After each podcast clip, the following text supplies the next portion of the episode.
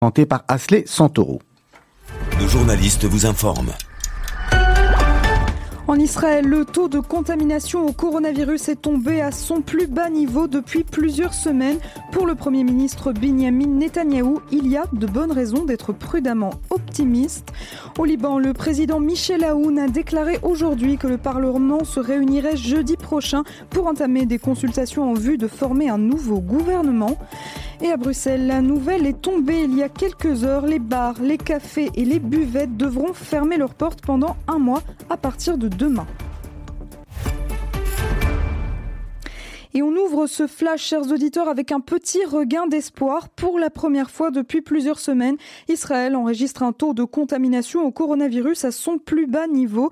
Le taux de contamination est en effet tombé sous la barre des 10%. Il est actuellement à 9,9%.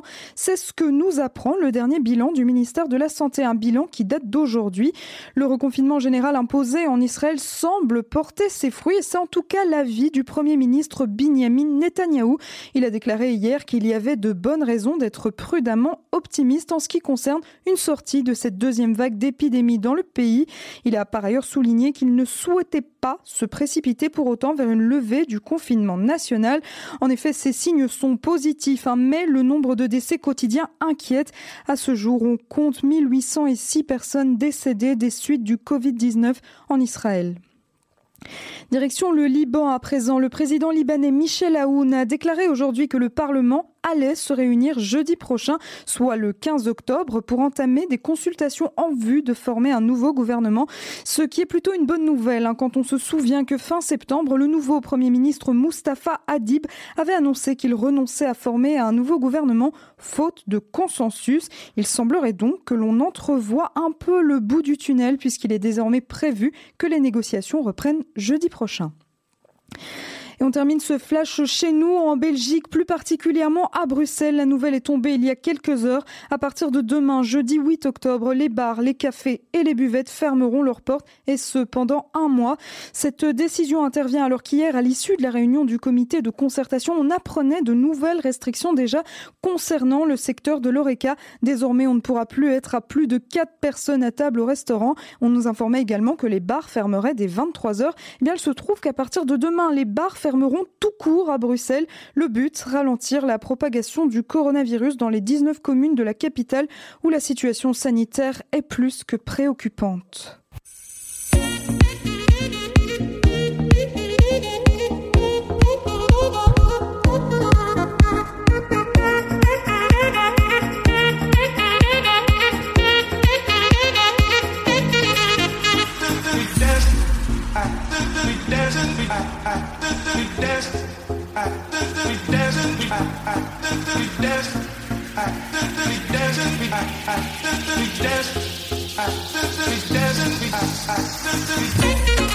Deuxième partie de Mythe de Boss, ravi de vous retrouver.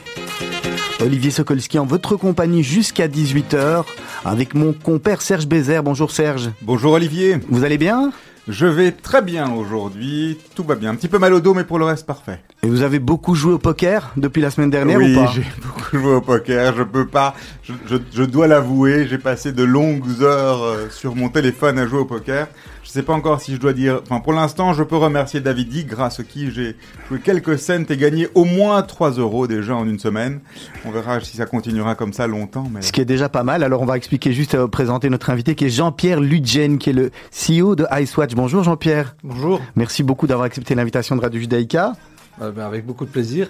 Et alors, ce qu'on on explique, hein, vous compreniez le, le, le fil, c'est que la semaine dernière, on avait David Kitaï, qui est triple champion du monde quand même de poker, qui était à votre place à ce micro euh, et qui avait un parcours, euh, voilà, assez, euh, assez, on va pas dire asymptomatique, c'est un mot qu'on utilise en ce moment euh, pour d'autres, un, un, parcours particulier. Et il nous a donné envie de jouer au poker. On, on va voir si vous allez nous donner autant envie de lancer une boîte ou de faire quelque chose en essayant d'être avoir même, le même succès que vous. Bien, bien, bien. Voilà, en tous les cas, on, on, on est ensemble pour une petite heure. Euh, on a d'abord envie de vous demander euh, comment vous allez, parce que c'est la question à poser en, en tous les cas euh, à nos invités, euh, question vraiment actuelle, c'est comment vous allez, vous, la personne, on a parlé de Covid, on parle de plein de choses, et comme, comment, comment vous portez-vous?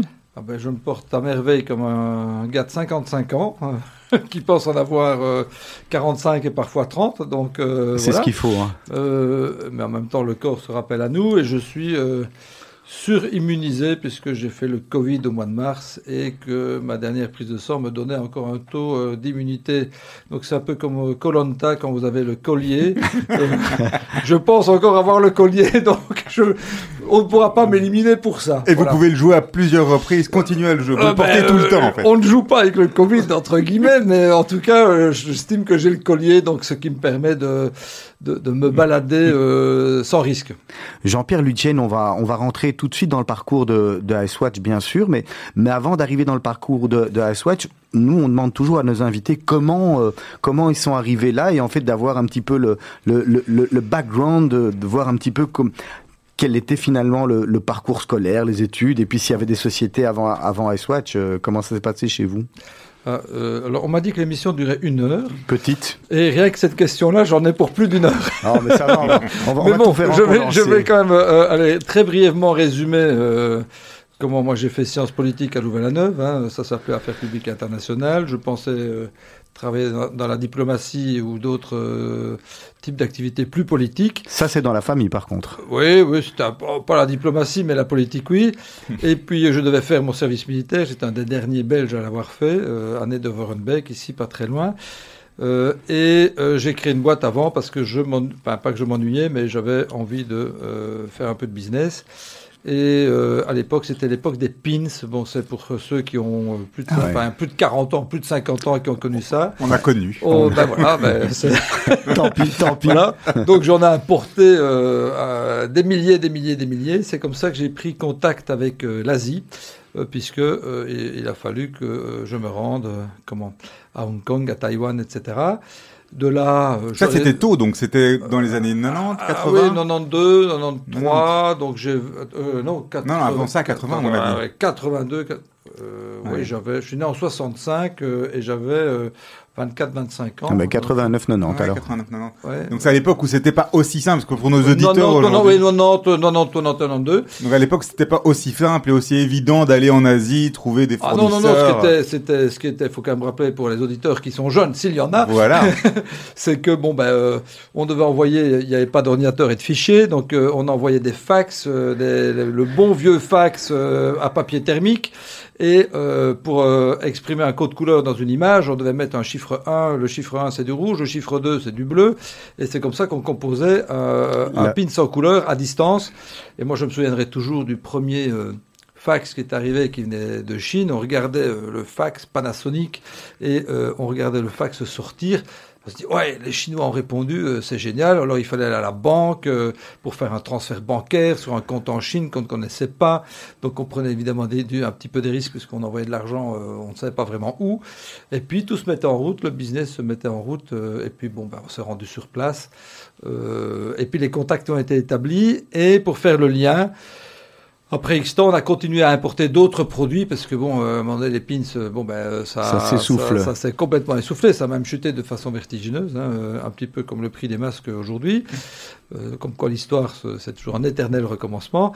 Et on avait un bureau, ouvert un bureau à Hong Kong, et un jour, je résume, je vais dans ce bureau où on avait, je n'avais plus qu'une collaboratrice, et j'avais toute une série de montres sur le comment, euh, sur, la table, sur le bureau, et je vois cette montre, et j'ai toujours dit que quand j'ai vu cette montre, j'ai vu euh, une Claudia Schiffer, entre guillemets, dans le sens où des jolies filles, on en voit beaucoup dans les bars, etc. Mais des jolies filles à potentiel et à haut potentiel, il y en a nettement moins. Hein.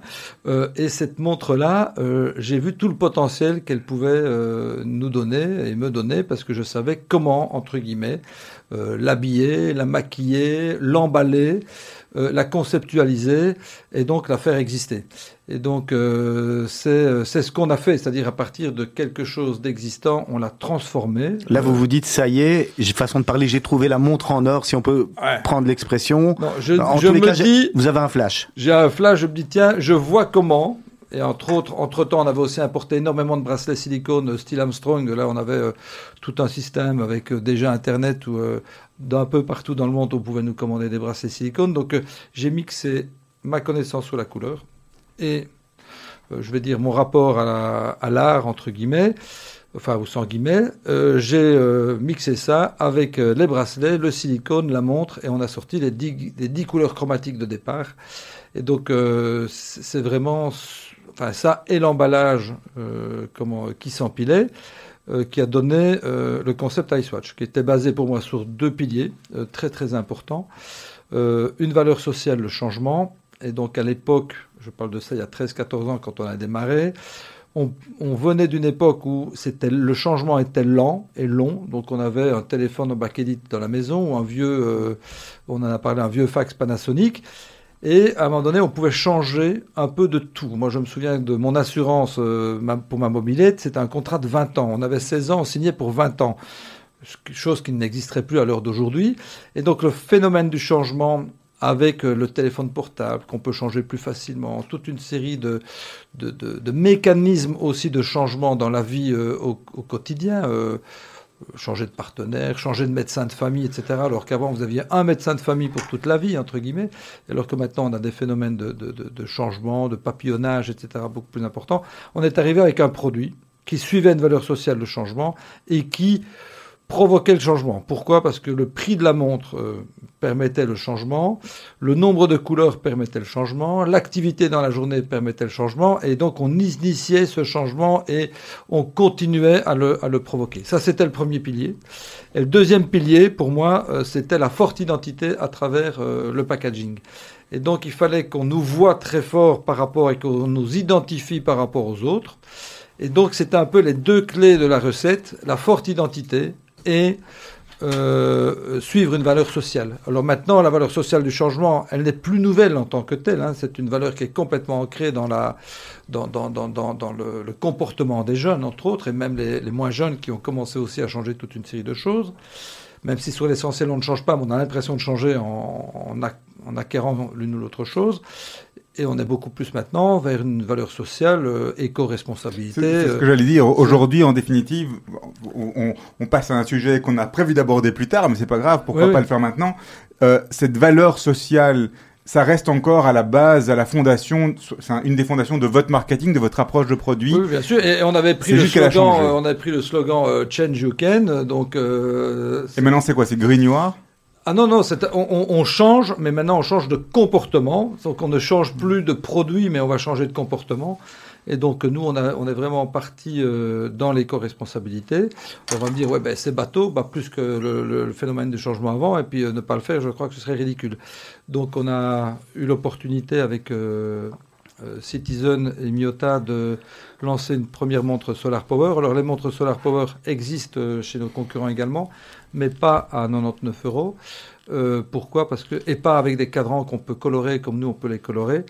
Euh, dans le sens où la technologie que nous qui est proposée, le capteur solaire il est sur le pourtour de la montre et pas sur le cadran, ce qui nous permet une grande liberté et un prix accessible. Donc on reste dans l'ADN d'IceWatch, c'est-à-dire beaucoup de couleurs, on reste dans l'ADN d'IceWatch sur l'accessibilité au niveau du prix, euh, sur le rapport au plastique, et ça on pourra en reparler. Euh, et en même temps, euh, ben, on va vers une montre qui se recharge à la lumière, quelle qu'elle soit. Et j'ai le plaisir à dire que nos amis concurrents suisses remplacent les montres gratuitement, mais nous, on les recharge gratuitement, ce qui est beaucoup mieux et beaucoup plus écologique. Jean-Pierre Ludgen, c'est difficile quand on a une marque de montre comme la vôtre de toujours devoir se réinventer. Est-ce que c'est une vraie pression? Alors, j'ai un jour souvent expliqué cela comment euh, Une fois, Hervé Villard a été le chanteur qui a chanté Caprice est fini, a été invité dans une radio, euh, euh, vos consoeurs, confrères, que sais-je. Et le jeune présentateur lui disait, mais en fait, monsieur Villard, vous, vous n'avez finalement fait qu'un tube, Caprice est fini, puis le reste, pas grand-chose. Alors Hervé Villard lui a répondu, bah, écoutez, cher ami, à votre âge, je voyageais en première classe, j'avais toutes les filles à mes pieds, et, et je vis encore de mon Caprice est fini. Euh, ça, c'est un aspect des choses. L'autre aspect des choses, ben, c'est par exemple Johnny Hallyday. Alors, on aurait pu prendre d'autres exemples, mais Johnny Hallyday qui, en permanence, s'est remis en question, en permanence a été chercher des inspirations, que ce soit chez Michel Berger ou d'autres, euh, euh, et en permanence a tourné et fait des concerts, etc. Et à un moment donné, moi, au début de, de d'Icewatch, après quelques années, on avait fait un hype, évidemment, on avait vendu des millions de montres euh, qui étaient du même modèle, enfin du même modèle, mais le premier modèle, le premier modèle, ce qu'on a appelé nous le, la Ice Forever. Et, et, cette question, je me la suis posée, c'est-à-dire est-ce que je suis, est-ce qu'on est, est-ce que Icewatch est Hervé Villard, c'est-à-dire a fait un hype magnifique où on entend même dans les taxis en Allemagne qu'après c'est fini d'Hervé Villard. Euh, ou est-ce que euh, on est euh, entre guillemets Johnny Hallyday, à savoir se remettre en question, aller rechercher de l'inspiration, remonter sur scène, c'est-à-dire faire des salons, refaire des tournées, aller voir les bijoutiers, rentrer des CD dans les bacs, c'est-à-dire rentrer des nouvelles collections de montres. Et la question s'est réellement posée. et donc, bah, force est de constater, c'est que maintenant, on est parti sur le phénomène Johnny. Donc, comme et c'est toujours un véritable challenge chaque année avec euh, des années plus compliquées, des collections euh, qui sont top, des collections qui sont moins top. Ça veut dire que vous, vous avez des stylistes pour, euh, pour réinventer vos montres? On a une petite équipe. mais très petite, et on essaye toujours d'aller chercher dans l'ADN horloger et à partir de différentes matières de composer toute une série de montres très différentes, mais quand même avec des baselines très très précis, puisqu'on a eu la Ice Forever, puis la Ice. C'était deux designs bien précis, et maintenant la, la Solar qui arrive. Il y a un élément qui, euh, à notre époque, hmm. semble un peu anachronique quelque part, parce qu'on est en 2020. Il y a très peu de digital ou d'éléments digital dans vos montres Ah oui, il n'y en aura pas. Alors, euh, euh, on, est l'anti-digital et on le sera encore plus avec la Solar Power. et c'est vrai que dans les valeurs sociales qui, qui sont là et, et, qui sont très, très fortes, il y a l'Apple Watch et la montre, et principalement la montre entrée de gamme dont on fait partie, est complètement percutée par l'Apple Watch. Donc on est tous, le cake, entre guillemets, est en train de, se, réduire. Mhm. Euh, et la réponse justement qu'on a nous par rapport à ça, c'est euh, la solar power. Ça veut dire quoi? Ça veut dire que le jeune ou le moins jeune, peu importe, soit il va partir sur de l'électronique qui se recharge, qui consomme, avec tous les avantages que ça peut comporter. Et je les trouve d'ailleurs particulièrement euh, il, y a une il y a une grosse question santé aussi dans l'Apple Watch qui, à mon avis, oui, qui, qui, est énorme, hein, puisque les derniers modèles sont, je vais pas faire la pub pour Apple, mais les derniers modèles avec le l'oxygène test, etc., euh, etc. Maintenant, on peut téléphoner aussi avec son Apple Watch, donc on peut tout faire, ouvrir sa bagnole, rentrer chez soi, etc., euh, etc., avec tous les apps Mm. Et à l'opposé de ça, on va avoir euh, une montre qui se recharge toute seule à la lumière, qui donne simplement l'heure, mais qui donne plus que ça, puisqu'en fait, on sait tous qu'une montre donne une vision de sa personnalité aux autres, euh, quelle que soit la marque que vous allez porter. Vous allez vous identifier à quelqu'un d'autre. Hein. Je ne vais pas citer des marques précises où il y a des personnalités très fortes qui sont derrière. Nous, on n'a pas de personnalité on a des personnalités, mais pas une seule personnalité derrière Icewatch. Et euh, euh, comment euh, celui qui portera une, Solar Power, ben, ce sera montré aussi son intérêt à l'éco-responsabilité, c'est-à-dire dans une conversation, tiens, tu une nouvelle montre, oui, c'est une Solar Power, pourquoi, etc., etc., au même titre qu'on portait un pins dans le temps avec un attribut divers. Et donc je connais des gens qui sont... très fortunés et qui roulent dans des petites voitures électriques parce qu'ils ont aussi envie de montrer que même s'ils ont comment des gros moyens, des moyens, euh, ils n'ont pas envie de dépenser énormément d'énergie euh, dans des voitures puissantes euh, à consommation d'essence classique. Donc il y a aussi un phénomène d'attributs que la montre donne toujours et qui reste important pour nous. Jean-Pierre Ludgen, Vitae et Slimane Saïra, on vous avait demandé de choisir euh, deux morceaux de musique. On va commencer par celui-là. vous l'expliquez ben, Je l'explique simplement euh, pour deux raisons très simples. Ça ira et vous écouterez les paroles de la, de la musique. Euh, c'est vrai que dans un contexte qui est compliqué, j'aime bien dire que ça ira et de toute façon ça ira. Hein, on n'a pas le choix. Ouais. Voilà. Et puis je pense qu'il y a une autre phrase qui est dedans que, que j'aime beaucoup, qui fera partie d'un petit édito que je vais écrire prochainement. Euh, et, la deuxième raison, ben, très simple, c'est qu'on voit la montre dans le clip, puisqu'on est revenu à de la communication relativement classique avec euh, de l'insert dans le clip qu'on a fait avec euh, David Guetta, les Black Eyed Peas, Katy Perry, Jennifer Lopez, etc. On va y revenir là-dessus. On va y revenir. Donc on l'a fait de façon massive et on revient avec ça, avec quelqu'un, enfin deux personnes qui sont au top du hit. On se retrouve d'ici quelques minutes. Meet the Boss avec Olivier Sokolski et Serge Bézère.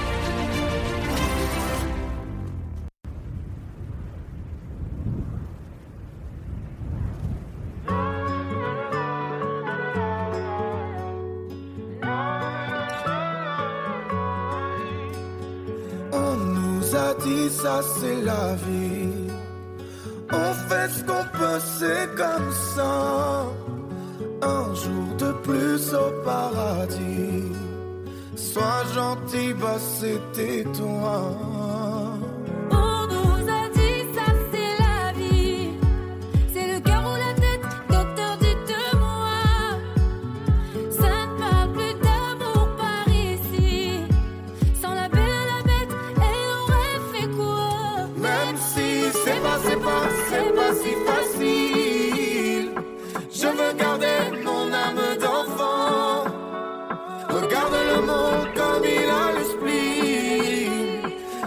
Tu fais comme si t'avais le temps. Ça ira,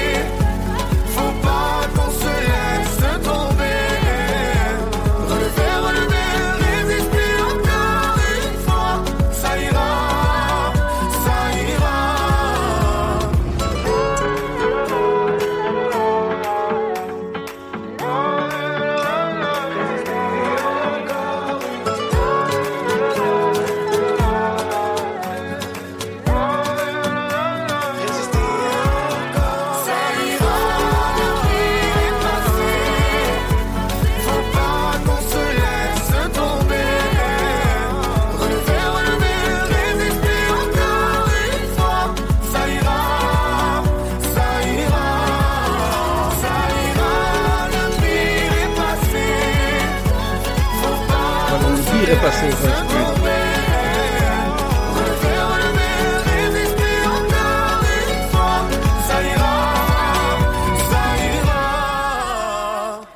Exactement, on se souhaite que le pire soit passé. En tous les cas, on a une drôle d'année, hein, Jean-Pierre Lutchen, pour le moment. Oui, C'est- mais ça ira, on l'a- bien entendu. hein. Ça ira. Nous, on est ravis d'être avec euh, d'être avec vous.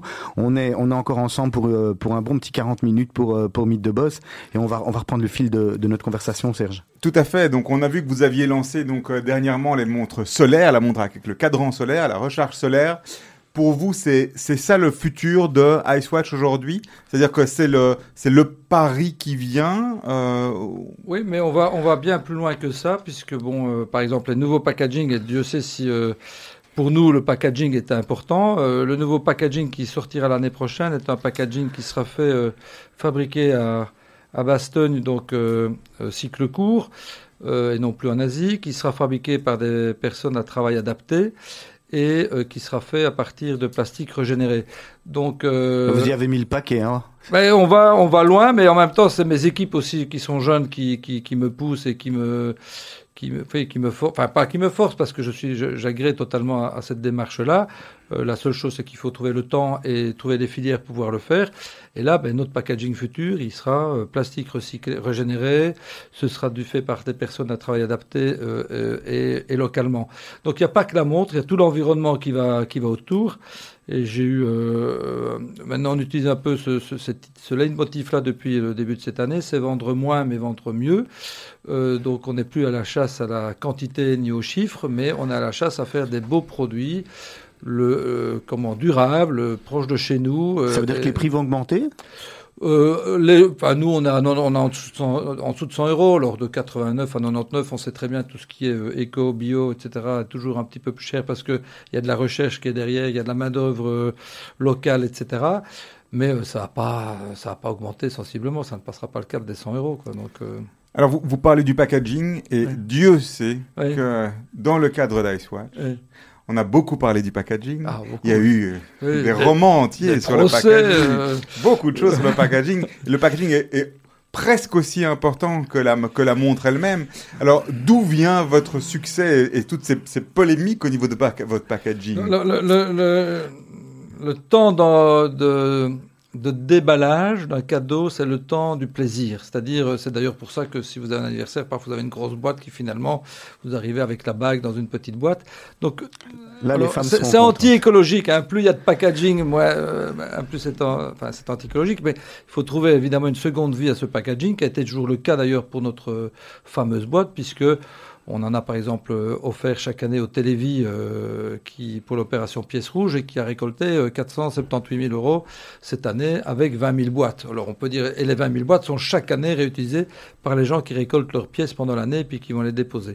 Donc il faut du packaging qui est réutilisable euh, ou fait à partir de matières réutilisables, mais effectivement ça donne une, forte identité. Alors effectivement on a utilisé une fois un packaging avec quatre plots au lieu d'un plot, Euh, ça en a gêné certains.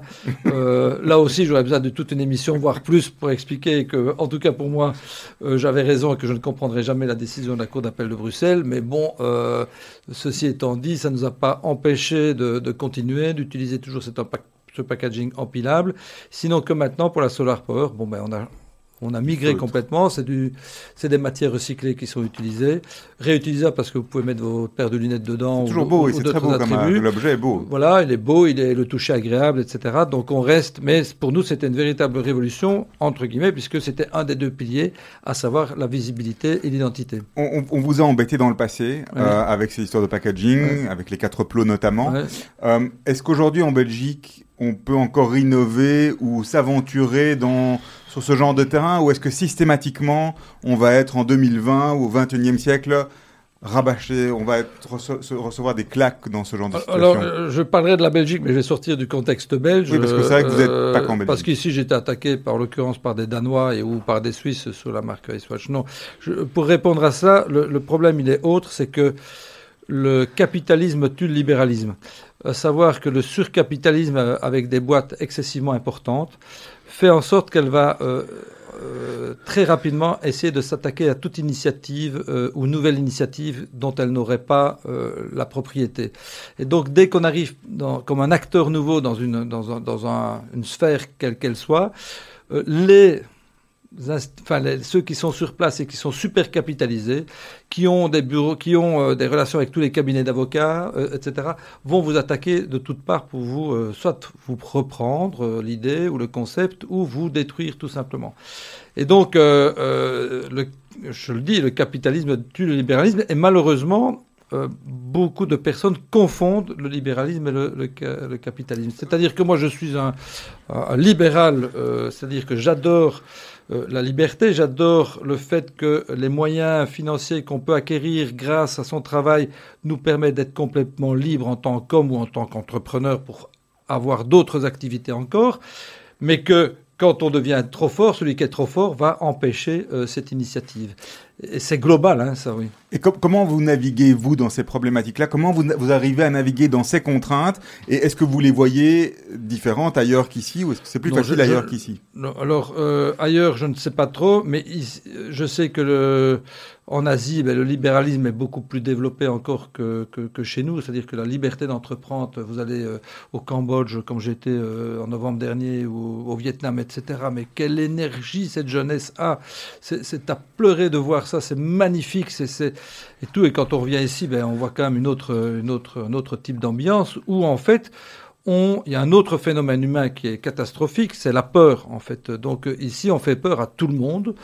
Euh, euh, on ne veut plus mourir, hein, que ce soit du Covid ou d'autres choses, plus personne ne veut mourir. Donc on veut même faire des guerres sans, sans être humain, puisqu'on va envoyer des drones, des machines, etc. On n'ose plus envoyer personne dans le ciel parce que euh, il y a une navette qui a explosé un jour. Donc en fait, l'esprit euh, prométhéen Le et les- risque. et l'esprit de prendre du risque a complètement disparu. Et les gens disent, mais tu vas quand même pas risquer ça, tu vas quand même pas oser faire ceci. Si, Regarde ce que tu as pour l'instant, reste bien assis sur, ta, sur, son, sur ce que tu fais. si, vous, si vous aviez démarré votre, votre entreprise ailleurs qu'à Bastion ou qu'en Belgique, si Ouais. vous l'aviez démarré en Asie, vous en parlez aux États-Unis, le succès aurait été encore différent, vous pensez?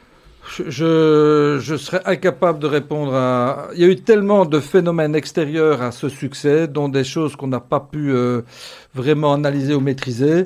Euh, je dis toujours aussi que la comment euh, la chance euh, sourit aux esprits préparés, donc il faut déjà être mentalement préparé à pouvoir accepter les opportunités qui vous sont présentées.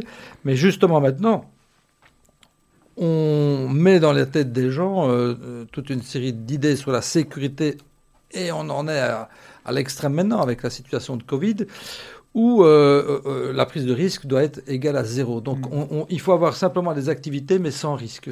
Mais même dans le sport, hein, dans, devient- tout. c'est euh, ça qui devient liberticide quelque part. ah, ah, euh, ça devient liberticide et puis euh, ça veut dire que le, le monde entier tourne sur lui-même, c'est-à-dire qu'il n'y a plus euh, cet esprit de conquête, euh, etc. Euh, Moi, j'ai eu cet esprit de conquête, en tout cas, à un moment donné. En tous les cas, en 2017, il vous arrive, euh, à part de faire des très bonnes affaires, un, un beau titre, puisque vous êtes euh, élu manager de l'année, hein, ce, qui Ouais, est, ouais. ce qui est pas rien, Non euh, quand même. pas, euh, pas mal, ouais. euh, franchement, hein, c'est le, moins qu'on puisse dire. Comment on devient manager de l'année? Qu'est-ce qui fait que Jean-Pierre Ludgen a été élu le, le manager de l'année par ses pairs? Qu'est- Qu'est-ce qui a fait votre, votre succès dans votre personnalité qui est, qui- qui est la vôtre?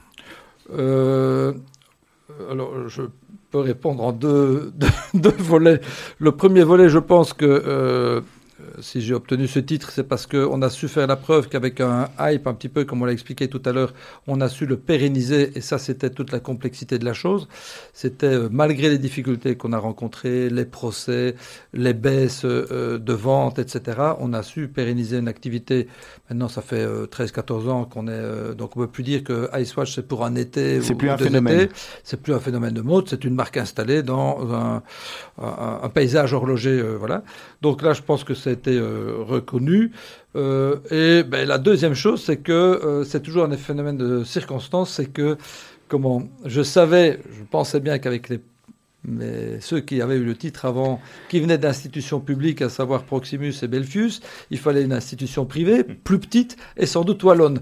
Donc, dans les 10 qui restaient, j'avais j'avais ma chance, j'avais plus de chance peut-être que d'autres. Très belge ça comme Euh, raisonnement. très- Ah, non, non, non, c'est stratégique, c'est purement stratégique. Quand j'ai vu le panel des, des candidats, donc il fallait, euh, pour vous résumer, puisque bon, Un premier ministre flamand, un premier ministre. bah, en gros, si vous voulez, euh, Ouais. euh, soit vous étiez magnète, vous avez moins de chance, etc. Donc il y a eu un petit phénomène de, de- sans doute de calcul, mais je voudrais quand même pondérer cela parce que en fait il y avait le nouveau règlement du manager de l'année qui était en place, mais ça vous amuse, ça m'amuse aussi de le raconter parce que beaucoup ne savent pas les coulisses. Il y avait le nouveau règlement. Le règlement voulait qu'il y a en fait, je crois, une vingtaine de, gens qui sont proposés, sélectionnés par euh, un, groupe d'économistes, journalistes, juristes, etc. Et de là, il faut être dans les dix premiers. Alors, euh, bon, là, euh, c'est un petit peu le réseau, donc il faut activer le réseau. Donc, j'ai activé un petit peu mes réseaux comme j'ai pu pour arriver dans les dix premiers. Mais j'étais pas, je suis pas sorti premier des dix, sachez-le, le vote. Bon. Et donc, après, il y avait le jury, vous êtes écouté euh, pendant un certain nombre de minutes, 10 ou 15 minutes, je crois 15 minutes, ou 20 minutes, je sais plus, euh, par un jury de 10 personnes. Et c'est là que vous allez chercher la victoire. Donc, euh, c'est là qu'avec, euh, vous n'êtes plus que- vous n'êtes plus que 5 et même et c'est là que vous dites je, je, je, je, la veux et, et je l'ai eu voilà Pas mal. Ouais. Alors, au niveau de, euh, au niveau de Icewatch, vous vous inscrivez aujourd'hui, vous revendiquez vous inscrire donc dans un paysage horloger. oui bien sûr Le paysage horloger, il est souvent associé aussi aux montres de luxe, au luxe. On sait que le luxe marche bien Ouais. au niveau du marketing. On sait que le marketing, c'est une de nos marques de fabrique Ouais. et c'est un des, des points forts. Ouais. Est-ce qu'aujourd'hui, le luxe, demain, ce sera euh, une Icewatch de luxe euh, non non non certainement pas parce que dans l'ADN d'Icewatch c'est de l'accessibilité on a toujours dit que nous on était un clin d'œil au luxe Plutôt des, plutôt des séries limitées, en fait. Hein, c'est ça qui fait le. on est vraiment un clin d'œil au luxe donc on n'est pas euh, on n'est pas de luxe on a un clin d'œil au luxe même si euh, la qualité de nos montres pour moi j'estime que en étant euh, 10 atmosphères, fond vissé, euh, comment, euh, polyamide, etc. On est le top des montres en plastique, en fait, donc même meilleur que nos concurrents. Donc je n'ai pas peur de le revendiquer sur des critères purement techniques et, et, horlogers. En tout cas, maintenant, je ne parle pas d'il y a 13 ou 14 ans, mais depuis 8-9 ans maintenant, quand on a fait un move sur la qualité, elle est parfaite. Et bon, on a, alors oui, on, on fait partie des attributs, mais on a une montre aussi un peu bijou. Ça veut dire que dans ce qu'on met dans les montres et dans les modèles Ice, quand on met euh, de- des, des petites pierres Swarovski, du pearl, etc., on, met toute une série de choses à l'intérieur qui se rapprochent du bijou, qui Le reste entre le bijou et la montre. Le public qui achète, c'est aussi bien les femmes que les hommes, ou il y a une proportion égale? Euh, Il y avait une proportion égale, euh, euh, comme on n'a pas été suffisamment attentif à- aux hommes, entre guillemets, et donc là, avec la Solar Power, on a une montre qui est beaucoup plus masculine et beaucoup plus passe-partout avec un costume, etc. Donc on est en train de reconquérir, je l'espère, nos, nos- nos clients masculins, qu'on avait un peu délaissés avec un modèle qui s'appelait qui s'appelle le modèle Ice, qui était beaucoup plus féminisé que masculinisé. Donc au, au niveau du marketing, toujours, pas aller dans le luxe, mais néanmoins, placement produit, positionnement produit, avec des marques qui elles-mêmes peuvent être parfois associées au luxe, ou des artistes qui sont associés à une certaine hype, une certaine luxe. Beaucoup de, beaucoup de collaborations. hein. On a eu euh, la licence BMW. Comment on euh, fait ça? Comment, comment ça se passe et comment est-ce qu'un jour on se dit tiens, euh, je vais, on vient vous voir ou bien c'est vous qui allez? Et comment vous assurez une certaine adéquation entre vos valeurs sociétales Ouais. et celles des marques avec lesquelles vous avez des partenariats? Oui, alors il y, a- il y a des artistes avec lesquels on n'a pas souhaité travailler et il arrive parfois que certains artistes ne souhaitent pas travailler Ça avec c'est nous. pas sympa pour Hervé Villard. Je n'ai pas demandé à Hervé Villard et il ne m'a pas demandé non plus. Mais, mais, mais euh, donc il y a parfois des, des- des- des choses qui peuvent se faire ou pas se faire. Globalement, ce type de business euh, de, de positionnement dans les clips, ça passe par simplement des agences qui vous contactent euh, en disant bah, tiens, il va y avoir le clip de Slimane et Vita, est-ce que vous voulez être dedans? Bah oui, pourquoi pas. Nous, on analyse en interne, c'est quoi le budget, euh, euh, ceci. Alors, il y a toujours maintenant un canevas qui est bien mis en place. Euh, Est-ce que ça correspond au produit en tous les cas ça Est-ce que- correspond à la cible, au produit, euh, à la période, etc. Euh, bon, mais c'est vrai qu'il y a beaucoup moins de demandes sur ce type de euh, marketing depuis que les réseaux sociaux sont arrivés. C'est ça. Est-ce qu'aujourd'hui on arrive avec ce type de avec avec ce type de placement produit? Est-ce qu'on arrive à avoir à, à calculer un retour? Non. Est-ce que vous avez Ah, non, une non. vue sur le retour Non, C'est complètement. absolument pas. On est dans le type de marketing de notoriété, donc pas dans le type de marketing qui va actionner une vente comme un bon de réduction ou que sais-je. Donc on est dans le cadre de la no- notoriété qui est toujours et dans le rappel, donc c'est toujours euh, c'est toujours favorable, même s'il faut être très attentif à cela. Euh, et si je peux migrer un petit peu sur toute la problématique réseaux sociaux, euh, euh, qui a qu'on a un peu loupé il, y a, cinq ans au début quand Facebook est passé de de l'organique au payant. Donc on n'a pas bien capté tous les, tous les phénomènes de ce côté-là. D'autres marques l'ont fait mieux que nous. Mais on se rend compte maintenant que vu que toutes les marques sont arrivées dans ce tunnel euh, d'informations qu'on reçoit sur son téléphone portable, et principalement les jeunes euh, ou, les moins jeunes, peu importe, c'est pas parce qu'on passe de deux marques à 500 marques qui veulent être visibles sur, euh, sur Instagram que vous allez rester 250 fois plus longtemps devant. Donc ça veut dire que le ticket d'entrée est devenu de plus en plus cher sur ces réseaux sociaux. On parle beaucoup d'influenceurs aujourd'hui, influenceurs, influenceuses. Oui, mais aussi là, les- que là aussi, les influenceurs, blogueurs, influenceurs sont devenus aussi... euh, le nouvel Hervé Villard en fait. oui, sont devenus de plus en plus chers euh, également en termes d'accessibilité et de moins en moins sincères. Donc euh, cette sincérité de départ a complètement disparu et vous ne pouvez plus bluffer les jeunes avec ce genre de choses. Et donc ça qui a fonctionné il y a 3-4 ans, depuis un an ou deux, devient soit inaccessible en termes de prix pour des, des marques d'entrée de gamme comme nous, parce que c'est une marque très chère, vous savez, provoquer et ok, vous récupérez vos- votre return sur investissement. Ou, euh, euh, ou alors vous n'êtes plus visible parce que vous n'avez pas euh, les moyens suffisants que pour le devenir. Quelque part, ça vous oblige à retourner aux sources du réseau social, c'est-à-dire à la communauté?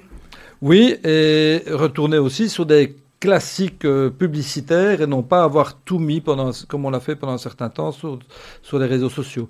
Et donc ça, ça demande effectivement un- comment, une analyse, euh, une pondération qu'on avait euh, qui, qui est différente. Au- Aujourd'hui, vous êtes présent sur dans combien? Sept- 75 pays, je pense. Non, plus, non, non, plus du tout. On a quand même fortement diminué la Vous en êtes voilure. où, alors aujourd'hui?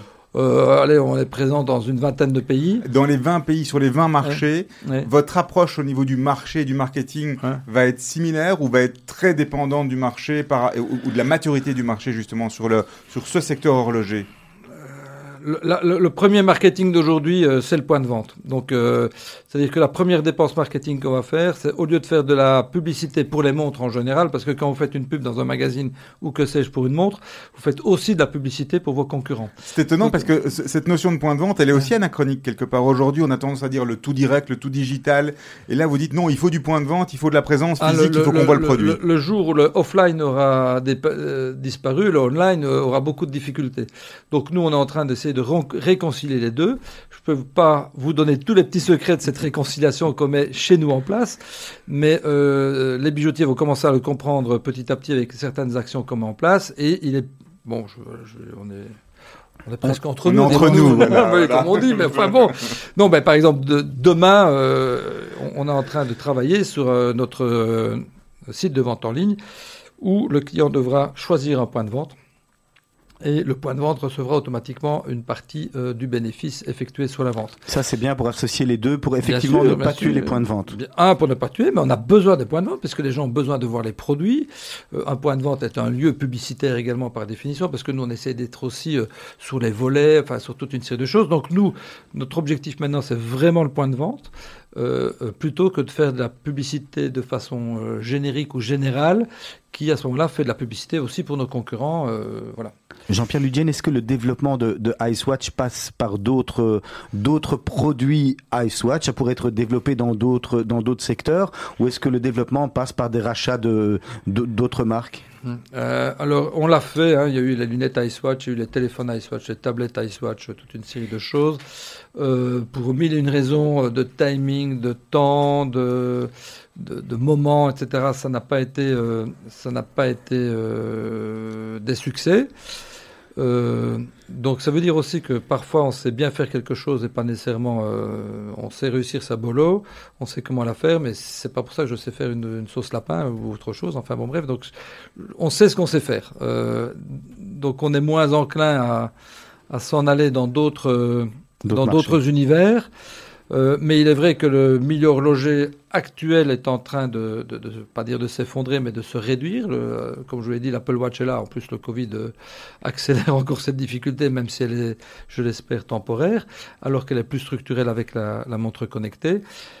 Et donc, pour l'instant, il y a des discussions, des regroupements, etc., au sein du milieu horloger, des marques qui disparaissent. Et donc, euh, on est en train de se dire, mais comment euh, tous ensemble on peut. Et c'est assez marrant parce que c'est dans ces moments-là qu'il y a plus d'écoute et de solidarité, alors qu'avant, le monde horloger, le monde horloger est un monde, entre guillemets, de, de matamor. Euh, Vous allez au salon de Bâle, qui a disparu d'ailleurs, c'est un salon. euh, mythique avec des stands qui, valent 15 à 20 millions d'euros pour, euh, pour deux, enfin, 10 jours, euh, euh, où tout le monde veut montrer son ego euh, comme c'est pas permis, et que tout ça euh, s'effondre aussi un petit peu.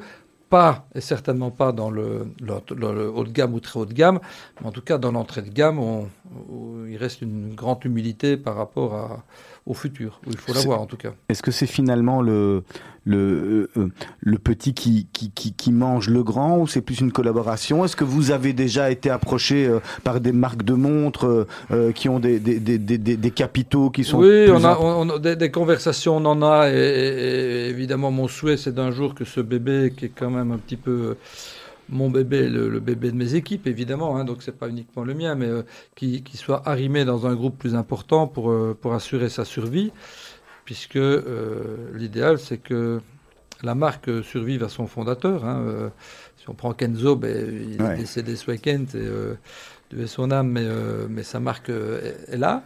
Donc ça, c'est la- c'est la plus grande. Ce serait une autre Une grande fierté satisfaction. d'avoir une satisfaction énorme, c'est de pouvoir euh, transférer et trouver les bonnes personnes pour pouvoir le faire ou le bon groupe pour pouvoir le faire. Euh, Il faut trouver le bon moment aussi et peut-être. le bon moment, il y a plusieurs conditions pour que, pour que ça se fasse.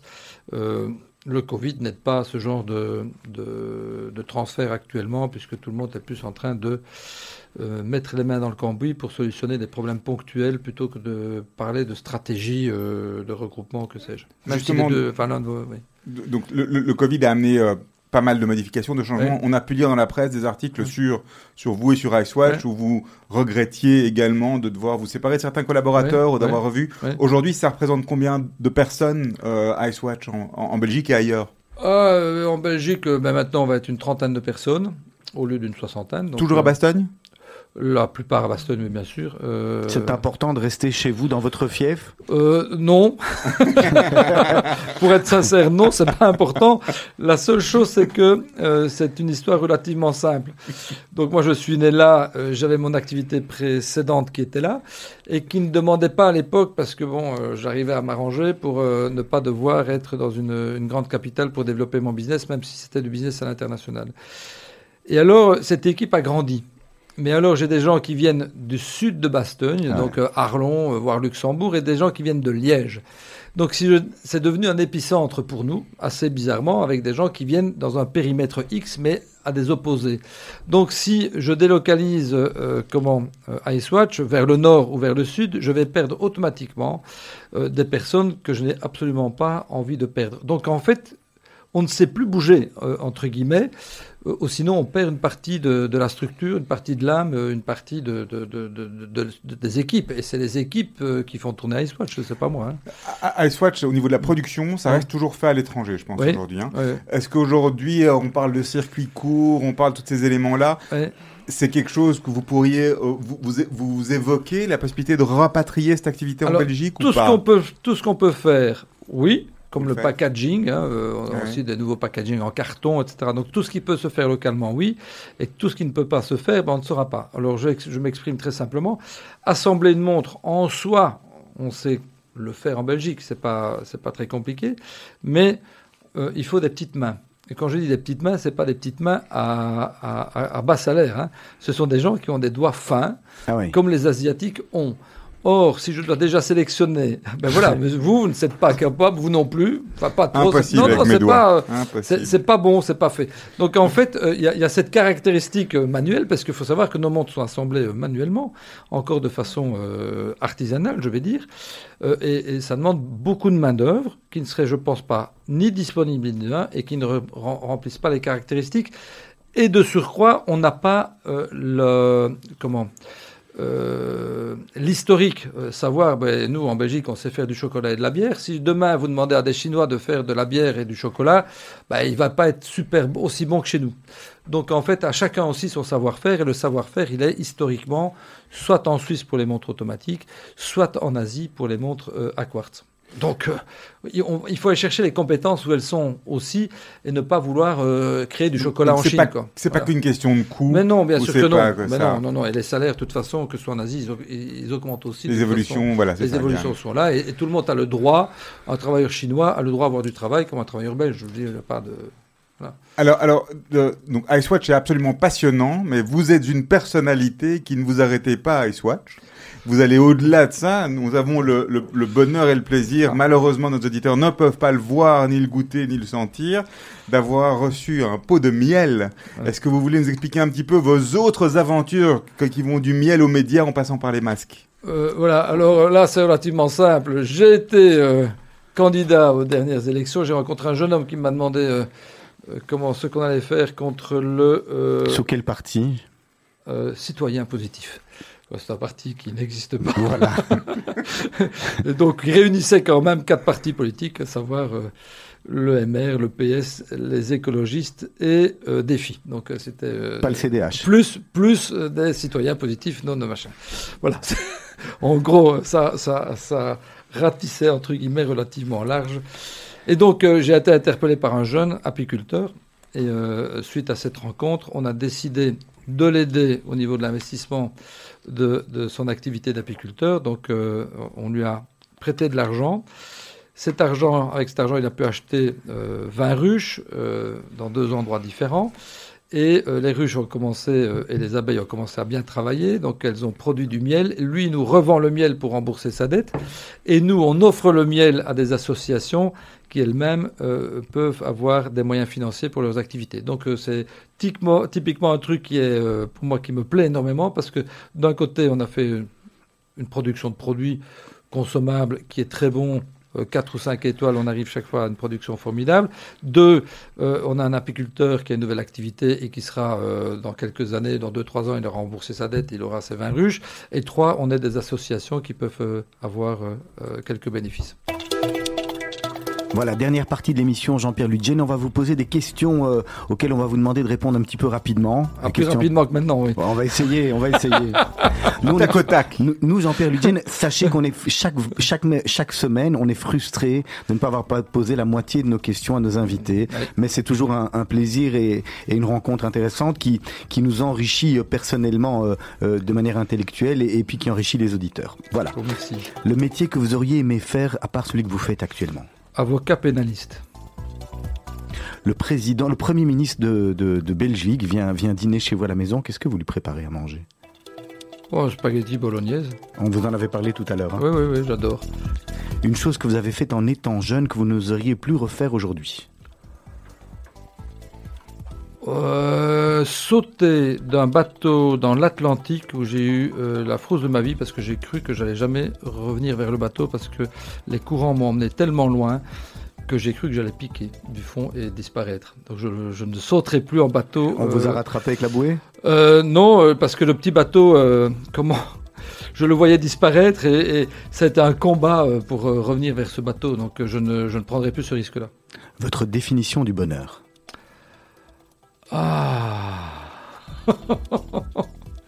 Je ne sais pas si on peut le définir. Non, euh, je sais pas. Du miel et des abeilles, peut-être? Euh, des ânes, parce que j'ai deux ânes à la maison aussi. Mais enfin bon, alors euh, non, je veux dire non. Allez, une belle famille, euh, mon épouse, mes trois enfants, le dimanche midi. Où s'arrête votre pardon, Jean-Pierre Ludgen Mon pardon? Oui. Ah, euh, mon, pardon n'a pas de limite, mais euh, il y, a, il y a le pardon, et il y a ce que Monseigneur Massot a dit un jour, euh, donc ancien recteur de l'UCL, je pardonne mais je n'oublie pas. Alors, le moment le plus heureux de votre vie, à l'exception de votre mariage et de la naissance de vos enfants Oui, eh ben, je pense quand même que le titre de manager de l'année dont vous avez parlé est un moment euh, particulièrement heureux pour moi. Vous vous voyez où dans 10 ans, Jean-Pierre Ludgen Ah, si ce n'était que moi, je me verrais dans le sud de la France, euh, comment euh, un peu un peu plus tranquille que maintenant, mais on me, on- tout le monde me dit que ça n'a fait pas partie de ma personnalité et qu'en fait, euh, je rêve de choses qui, de toute façon, euh, ne seraient ni possibles avec mon caractère, etc. Donc, euh, Il n'y a pas une journée où vous restez tranquille, vous êtes cool même un mais moi, je pense que oui, mais en fait, je- le problème, c'est que ça tourne dans la tête tout le temps et qu'il y a toujours un truc qui va émerger. Vous êtes un bon dormeur, je- vous êtes un bon dormeur? Ah, je dors bien, mais je rêve énormément. Alors, la dernière personne qui vous a appelé La dernière personne qui m'a appelé juste là maintenant sur mon téléphone. Ah oui, voilà, comme ça. Qui m'a appelé Euh, ben, euh, On va regarder. Hein, euh. J'ai une Anna Pérez et je ne sais pas qui c'est. Ah. Voilà. On Qu'elle sait- se reconnaisse, mais Oui. euh, voilà. Alors, quelle est la personne qui, à part votre femme et vos enfants, a réellement changé votre vie? La personne qui a changé ma vie, c'est plutôt peut-être un, un livre aussi. Euh, vous pouvez être euh, celui que vous voulez être, de Paul Arden. C'est un petit livre euh, que je conseille à l'ensemble de vos auditeurs, qui coûte quelques euros, en librairie ou, ailleurs, et qui démontre très facilement qu'on a énormément de capaci- capacités personnelles et qu'il ne faut absolument pas avoir peur de de les développer. Et c'est ça vraiment qui vous a... Oui, ça et d'autres choses, mais euh, ça, oui. Alors une autre personne, euh, peut-être euh, quelqu'un qui, qui s'appelle René Lejeune, qui est artiste, qui est artiste peintre, qui est curé, qui a été euh, professeur de français et qui m'a euh, donné vraiment, quand je parle de cet esprit de liberté, c'est de liberté aussi intellectuelle et euh, qui m'a ouvert les yeux sur l'art parce que c'est un autre sujet qu'on n'a pas abordé, mais qui a quand même influencé euh, tant les produits qu'on met en place sur le marché que ma vie en général. Votre dicton, une phrase que vous aimez, que vous aimez mettre en avant? Oui, le succès euh, est total quand il est partagé. Donc, euh, avoir du succès tout seul, c'est pas très intéressant et c'est pas très légitime. Est-ce qu'en regardant vo- votre passé, vous vous dites comment j'en suis arrivé là? Euh, Je regarde souvent dans le rétroviseur, euh, mais euh, comment. euh, hmm, oui, j'ai oublié de dire tout à l'heure parce que je reviens là-dessus. ma sœur qui nous a quittés aussi m'a donné une leçon de courage énorme avant de partir parce qu'elle est partie dans des circonstances très compliquées et très personnelles. Et euh, elle m'a donné aussi une force, je l'ai rappelé à mes neveux dernièrement, une, force euh, énorme. Et donc, euh, oui, c'est vrai qu'on est, on subit, enfin non, on ne subit pas, on rencontre toute une série de personnes, positives et négatives, mais euh, il faut quand même faire attention euh, à celles qui ne le sont pas parce qu'elles peuvent aussi euh, avoir un, Côté négatif. un, un côté très, très compliqué qui vous emmène dans des voies, qui ne, des voies sans issue. L'artiste avec qui vous auriez aimé rêver faire un duo? Je pense Serge Gainsbourg quand même. Les réseaux sociaux, est-ce que ça nous rapproche ou ça nous éloigne? Oh, bah, euh, je veux dire un peu les deux, vous vous en doutez de la réponse. Quoi. Oui, euh, ça, ça, y a rien de tel, je l'ai expliqué tout à l'heure, euh, euh, juste avant l'émission, c'est que bon, ma collaboratrice à Hong Kong, qu'en principe je vois quatre fois ou cinq fois par an, on ne la voit pas, et là on essaie d'être en communication tous les jours, même pour des stupidités maintenant, parce qu'on sent un besoin de contact, alors euh, ça ne suffit pas. Mais le réseau social en lui-même, si euh, bon, ben, j'organise une exposition de peinture dans dix jours, à Bastogne, dans une maison un peu inédite, ben, le réseau social va me permettre de cibler toute une série d'invités pour euh, quelques euros. euh, donc ils vont avoir le message, mais après il faut le contact physique. Quel est votre conseil pour rester zen? Bien manger. Si vous aviez un votre restaurant préféré à Bruxelles, pour peu que vous veniez à Bruxelles régulièrement et que vous connaissiez les bonnes tables, mais je suis sûr que oui. Hein, Non, pas vous- trop parce que je suis, ne suis pas du tout euh, étoilé, etc. Donc j'ai vraiment une méconnaissance totale. Mais quand je viens à Bruxelles, j'aime bien aller euh, al Piccolo Mondo. Euh, euh, J'adore le patron qui est euh, qui est- Léo, C'est Léo. Léo, Voilà, qui, qui est avec ses deux fils très Voilà, charmants. voilà, qui est- ses deux fils sont charmants aussi. Mais Léo, lui, c'est une institution en lui-même. Il est d'un accueil formidable. Euh, je, je- enfin, je- bon, évidemment, ce qu'on mange est, excellent, mais, mais j'adore le revoir. Est-ce que la défaite rend humble ou revanchard? Revanchard, non. Alors, euh, les- euh, la, la re- la revanche, ça ne marche jamais. hein. L'esprit de revanche, euh, tout ça, c'est, même si je l'ai pratiqué, c'est, euh, là qu'on commet les plus grandes erreurs. Euh, donc, non, en fait, euh, la, la défaite n'est jamais que, euh, comment, que la réponse à une tentative. Donc, euh, si vous avez peur de perdre, ben, ne faites rien. Et, et à ce moment-là, euh, forcément, Vous ne perdrez jamais. hein. Donc, euh, ma grand-mère disait qu'elle euh, qu'elle gagnait chaque semaine parce, parce qu'elle ne jouait pas au loto et qu'elle avait économisé ce qu'elle n'avait pas joué. Bon, ok, c'est très bien. Euh, moi, je, je suis prêt à prendre des risques, vous avez bien imaginé, et donc je suis prêt euh, à perdre. Ça ne me rend pas plus humble, ça me rend euh, sans doute avec plus d'expérience. Alors la dernière question, elle me revient traditionnellement chaque semaine. Et la dernière question que j'ai pour vous, c'est si c'était à refaire, qu'est-ce que vous changeriez Et vous ne pouvez pas dire rien? Ah non, je, je changerais sans doute euh, ma façon d'aborder certains, certains problèmes, euh, sans doute de façon moins vindicative que je l'ai eu, c'est-à-dire que je pense qu'il faut tenir et tenir bon, mais dans l'expression euh, qu'on peut euh, avoir, je pense que euh, est fort probable que j'ai été sans doute trop, trop dur peut-être avec certaines personnes, et donc ça je changerais sans doute cet aspect des choses.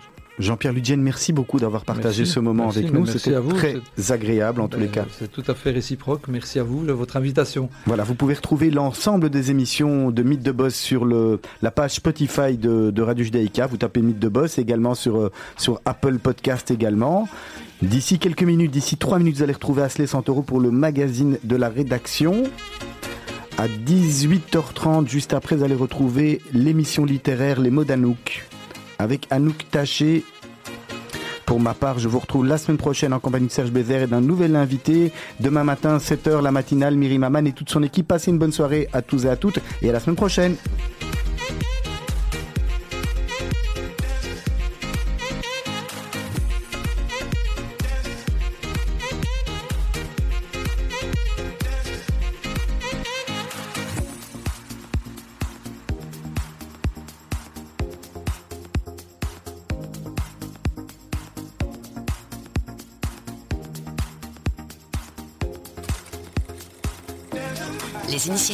Les jeunes entrepreneurs, chez Groupe S, on les soutient. Groupe S.be. Retrouvez-nous sur radiojudaïka.be. Bonjour, c'est Charlie Dupont. C'est moi l'acteur, mais aujourd'hui, c'est vous qui avez un rôle à jouer. En nous aidant, tout en renforçant votre sécurité. Le BESC a mis sur pied CARE, un programme de formation pour vous conscientiser aux nouvelles menaces terroristes. Invisibles ou présentes, actuelles et quotidiennes. Les formations adaptées à tous sont données à domicile, dans vos bureaux, vos institutions, vos écoles ou même en ligne. Intéressé Rendez-vous sur care-belgium.be. Care. Stronger Together. Judaïka 90.2 FM.